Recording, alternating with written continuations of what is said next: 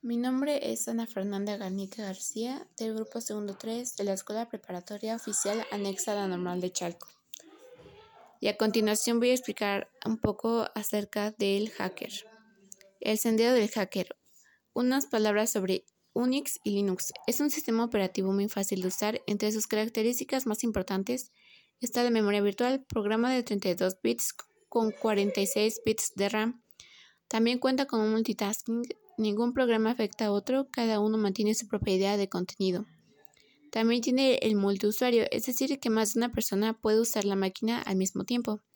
La arquitectura de Linux se divide de Unix se divide en tres capas. El kernel, que es el corazón del sistema operativo, es el encargado de controlar el hardware y de asignar los diferentes recursos a los procesos.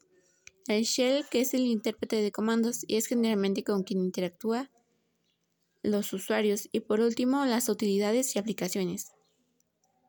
Las características principales del shell son entorno de ejecución configurable, que permite crear y modificar comandos y otras utilidades. Los procesos son manejados por el kernel. Este, se divide, este divide el tiempo de, de funcionamiento que tendrá cada proceso.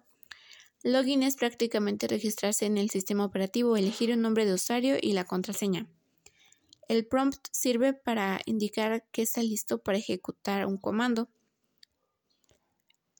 Y login y logout es para cerrar nuestra sesión. De otra forma, otra persona podría acceder a nuestros datos. Almacenamiento de archivos, los más comunes son home, bin y USRL local. Existen tres diferentes tipos de archivos, archivos regulares, programas ejecutables, bibliotecas de programación objeto, bases de datos, archivos de texto, directorios, lista de archivos de file system de Unix, archivos especiales, identificar dispositivos de hardware y drivers del, del software. Un archivo se encuentra situado en un directorio y su acceso se realiza al pod absoluto, pod relativo y pod. Los nombres de archivos y directorios pueden emplear hasta 255 caracteres, cualquier letra o símbolo excepto diagonal. Unix distingue entre mayúsculas y minúsculas. El asterisco puede sustituir cualquier conjunto de caracteres. Los directorios son la forma de organizar archivos. En Unix, este puede contener otros directorios. El directorio Home, directorio de inicio, Aquí el sistema posicionará cuando hace el login. Es necesario que el nombre del directorio home sea igual al login del usuario.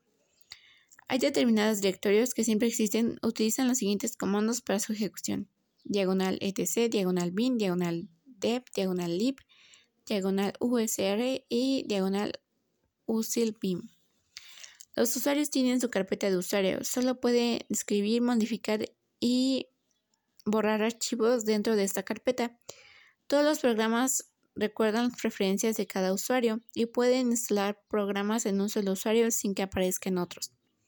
Usuario root, el que todo lo puede. Podemos hacer todo lo que se nos pase por la cabeza. Tenemos acceso a todo el sistema, datos y configuraciones. Consideraciones sobre seguridad. Linux es un sistema seguro dado que es multiusuario. Los usuarios no privilegiados no pueden dañar la máquina. Las librerías son partes de códigos usados por muchos programadores.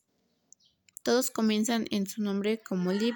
Para instalar un software se necesitan varias librerías. Metodología del hacker. Existen dos formas de romper la seguridad de una computadora. Una de ellas no tiene víctima predefinida. La mejor técnica es alcanzar una meta cumpliendo con una serie de objetivos. Se deben enfocar todos los sentidos en un punto en específico y buscan los huecos de seguridad FTP. File Transfer Protocol, protocolo de transferencias de archivos. Es el servicio de Internet utilizado para transferir un archivo de datos desde el disco de una computadora hacia el disco de otra, sin importar el tipo de sistema operativo. Los pasos más en específico son los siguientes. 1. Búsqueda de información.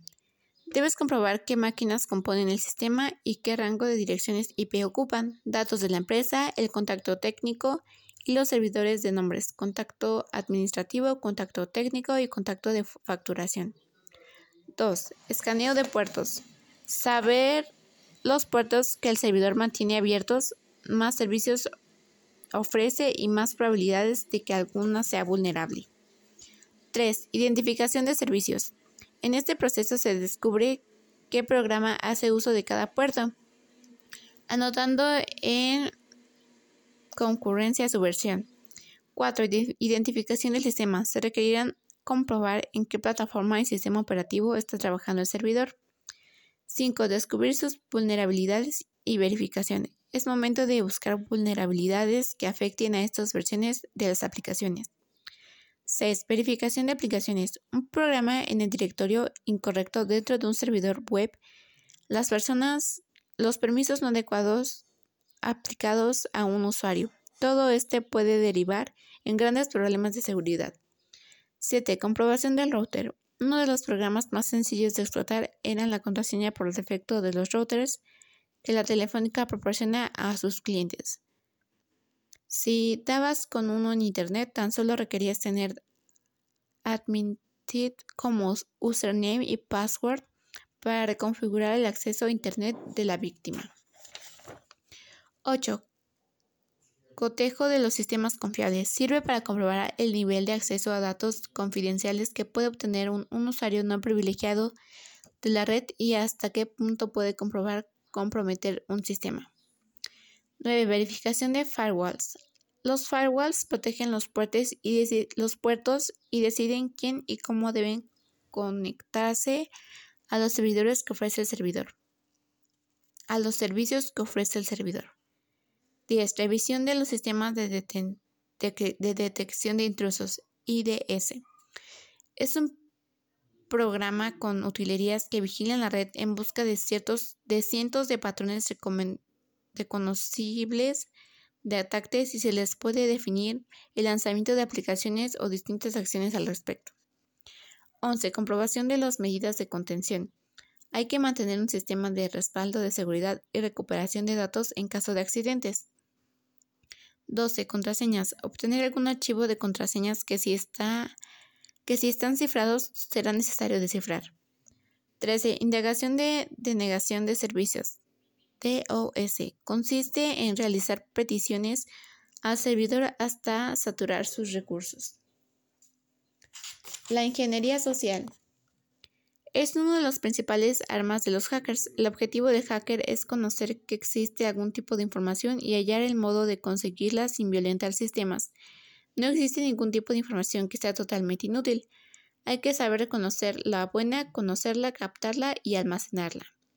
Se puede atacar el software, enfocar nuestra atención en el sistema operativo o en los programas de usuario, y se puede atacar al personal consiste en mantener un trato social con las personas que custodian los datos.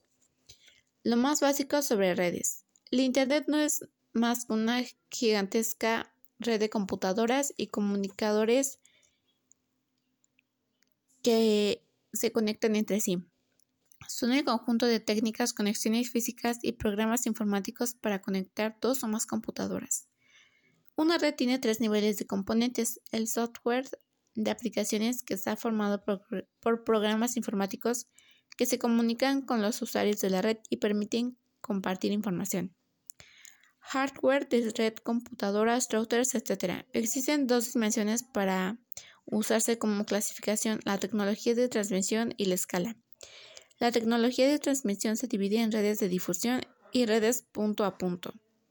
La escala es un criterio para clasificar las redes LAN, Local Area Network, MAN, Metropolitan Area Network y One Wide Area Network. Redes inalámbricas tienen una gran utilidad para uso de flotillas de taxis en las y los transportistas.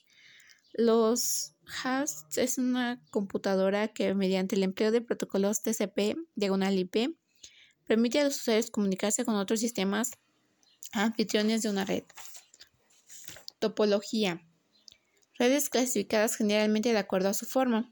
Los principales son de estrella, anillo, árbol, completo, intersección de anillos y de forma irregular.